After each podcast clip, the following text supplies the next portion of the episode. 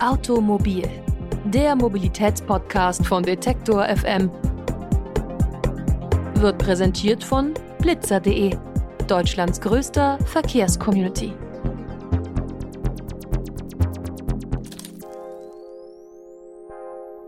Und damit herzlich willkommen zu einer neuen Ausgabe von Automobil, dem Mobilitätspodcast von Detektor FM. Und am Tag nach der Bundestagswahl gönnen wir uns heute mal eine kleine Auszeit und unternehmen eine Reise, sowohl eine historische als auch eine geografische. Eine Sache, die ich hier schon mal länger in den Mittelpunkt dieses Podcasts rücken wollte. Und ja, lehnen wir uns einfach mal zurück und lernen ein bisschen was über die Geschichte der Eisenbahn in Sibirien.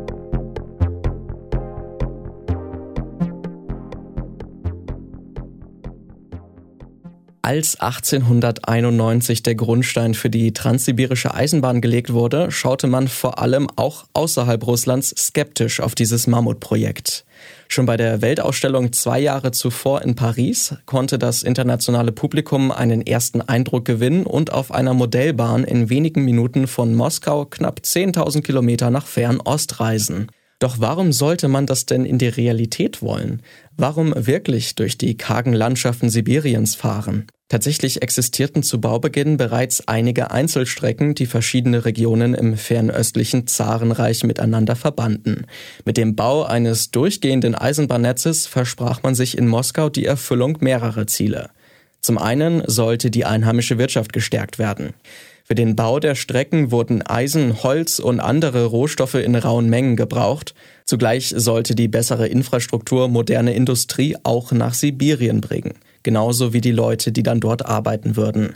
Finanzieren ließ sich der Bau der Eisenbahn dennoch nur durch Anleihen im Ausland. Zum anderen verfolgte die Regierung des Zaren weiterhin die Ziele einer Kolonialmacht. Zwar hatte man russischen Besitz im heutigen Alaska längst an die Amerikaner verkauft, allerdings hatte Moskau weiterhin Beteiligungen und Einflusszonen in Ostasien, vor allem in Korea und auch in einigen Küstenregionen Chinas. Mit der neuen Eisenbahn sollten Truppen und Material nach Asien gebracht werden, um neue Gegner wie das japanische Kaiserreich zurückzudrängen. Auch wollte man aus China Tee nach Europa transportieren, um ein Quasi-Monopol der Briten zu untergraben. Die ungeahnten Möglichkeiten der schon damals längsten Bahnstrecke der Welt erfüllte nicht nur die Führung des Zarenreichs mit Fantasie. Auch ausländische Reisende wie der deutsche Reiseschriftsteller Eugen Zabel zeigten sich begeistert. Manchuria-Ural lautete verheißungsvoll die Überschrift, die auch noch die Namen Vladivostok und Port Arthur enthielt und unter der in Klammern der Vorsicht halber zu lesen war, vom Tage der Betriebseröffnung an, voraussichtlich am 14. Juni 1903.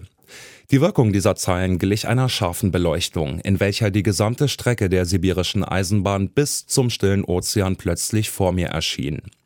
Der regelmäßige Verkehr stand also auf einem Gebiet fest, auf dem noch vor kurzem die Kriegsfurie getobt hatte und die Völker in wilder Leidenschaft aufeinandergeprallt waren. Bis auf Stunde und Minute war der Fahrplan für Stationen angegeben, die bisher entweder gar keine oder eine fantastisch verschwommene Vorstellung ergaben. Großprojekte wie die Transsibirische Eisenbahn hatten für das Zarenreich neben der wirtschaftlichen Funktion noch eine andere. Sie sollten zeigen, dass Russland weiterhin eine europäische Großmacht war und genau wie die anderen Länder im Westen die Moderne eingeläutet hatte. Doch zu Beginn des 20. Jahrhunderts hatte diese Fassade schon ernsthafte Risse bekommen. Trotz der modernen Verbindungen nach Fernost unterlag Russland 1905 in einem kurzen Krieg mit Japan. Das erste Mal, dass eine moderne europäische Macht von einer asiatischen geschlagen wurde. Die Niederlage in der Landschlacht von Mukden war dann beinahe auch das Ende des Zarenreiches. Russland verlor weiter an Einfluss in Ostasien. Als 1917 dann die Oktoberrevolution den politischen Umsturz brachte, behielten die prozaristischen Kräfte der Weißen Armee unter anderem auch mit der Unterstützung Japans noch lange die Kontrolle über weite Teile der transsibirischen Eisenbahn. Zu Zeiten Stalins rückten vor allem wieder die Gefangenentransporte zu den Gulags in den Mittelpunkt.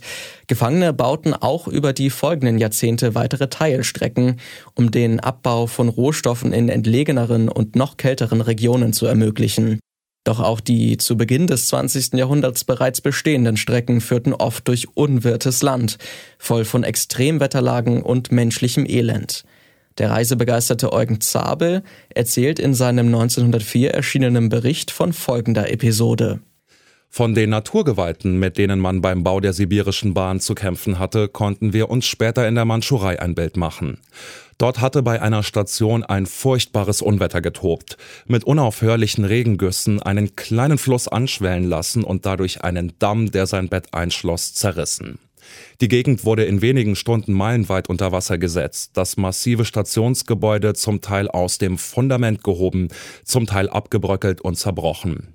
Ein ganzes Dorf war dabei zerstört worden und die armen Bewohner warteten bis an die Hüften im Wasser, um zu retten, was möglich war. Die damaligen Hoffnungen und die kalte Realität bestehen in ihrem Widerspruch bis heute fort. Seit dem Ende der Sowjetunion und auch schon davor hat die transsibirische Eisenbahn unzählige Reisende aus aller Welt nach Russland gebracht. Zusammen mit den zwei angrenzenden Bahnlinien durch die Mongolei bis Ulaanbaatar und durch die Mandschurei bis Peking bildet sie bis heute ein beeindruckendes Schienennetz, das den Westen Europas mit Ostasien verbindet. Für viele Bewohner Sibiriens ist die Eisenbahn dagegen ein ganz normales Verkehrsmittel, ohne Luxus und notwendig, um die langen Strecken der Region zurückzulegen. Für viele Reisende aus dem Ausland schwingt bei der Vorstellung der tagelangen Fahrten durch die Wildnis immer ein wenig Romantik mit. Der weiterhin schwache Rubel macht die Tickets durch den Wechsel der Währung auch noch immer relativ erschwinglich.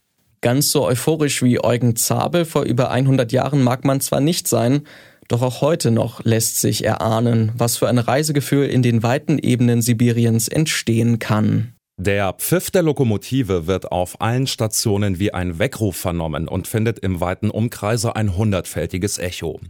Überall, wohin die Wolke Rauch sich hinzieht, um sich schließlich in weiter Entfernung als dünner langer Streifen im Urwald oder am Horizont der Steppe zu verlieren, will die Kultur sich neue Wege bahnen.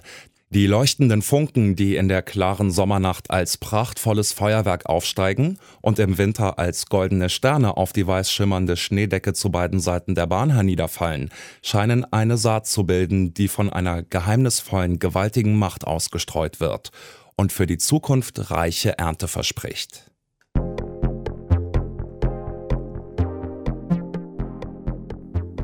Soweit also unsere kleine Reise mit der transsibirischen Eisenbahn. Die Zitate von Eugen Zabel hat Johannes Schmidt eingesprochen. Vielen Dank dafür. Und damit geht eine weitere Folge von Automobil zu Ende. Wenn ihr uns folgen wollt, könnt ihr das gerne machen bei Spotify oder auch bei Apple Podcasts. Dort könnt ihr auch gerne eine Bewertung hinterlassen. Und wenn ihr mehr über diese Folge erfahren wollt, dann geht doch auf unsere Website detektor.fm. Da gibt es dann auch noch einige spannende Links zur Geschichte der transsibirischen Eisenbahn. Schön, dass ihr mit dabei wart und bis zum nächsten Mal. Mein Name ist Lars Feyen. Wohl an.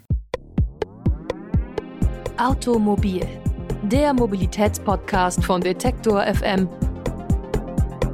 wird präsentiert von blitzer.de, Deutschlands größter Verkehrscommunity.